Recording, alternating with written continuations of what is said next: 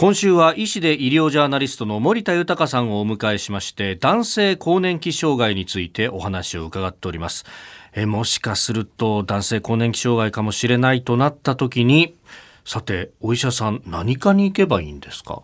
あの男性更年期の症状が現れていざ医療機関を受診しようと思ってもどこの診療科を受診すればいいのかわからない場合も多いのかなと思いますよね。で男性更年期専門の外来を最近見かけるようになってきましたけれど、はい、まだまだそれほど普及はしていないので、まあ、一般的にはですね泌尿器科が窓口になっていることが多いんですね。でまあ単なる疲れだとか、うん、あるいは怠けているからと思わずですね男性更年期障害のらしい症状があったら、はい、まあ、少しでもそれを積極的に疑って迷わず医療機関へ行くことが大切かと思います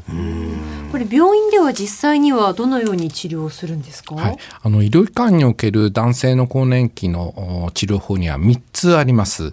まず1番目が男性ホルモン補充療法です。でこれはあのその名の通り男性ホルモンを注射などによって、えー、補充していく治療法ということなんです。まあ、男性ホルモンが少ないという例ではあの注射することによって精神の症状やあ心の症状あるいは自律神経の改善などが認められてそして、えーまあ、かなりの効果が得られるということなんですがただあの男性ホルモンを注射してはいけないような例えば前立腺がんの治療中の方とか、うん、あるいはあの、えー、重症の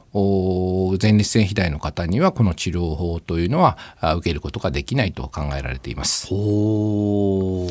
ただですねあの女性の更年期障害に対するホルモン療法これはあのいろいろなあの婦人科でやられてますけれど、はい、これに比べてですね、ええ、効果にはちょっと個人差があるのがこの男性ホルモン補充療法の特徴なんですよね。なるほど続いて2番目の更年期の治療法というのは、ね、漢方があります。これはあの症状によりですね、様々な漢方を使っていくということで、えー、副作用も比較的少なく高い有効性が認められています。えー、まあ、医師の中にはですね、まあ、あの男性の更年期障害の治療は、まあ、漢方が主流だというような医師もいるぐらいです。へ男女でそんな違うんですね。ですねで3番目が ED 治療薬です。これ男性更年期障害の方の多くが ED であります、勃起不全を合併していますので、あの最近はさまざまなあ薬が出ております。ので、こういったものを処方して、えー、症状を改善するということが大切と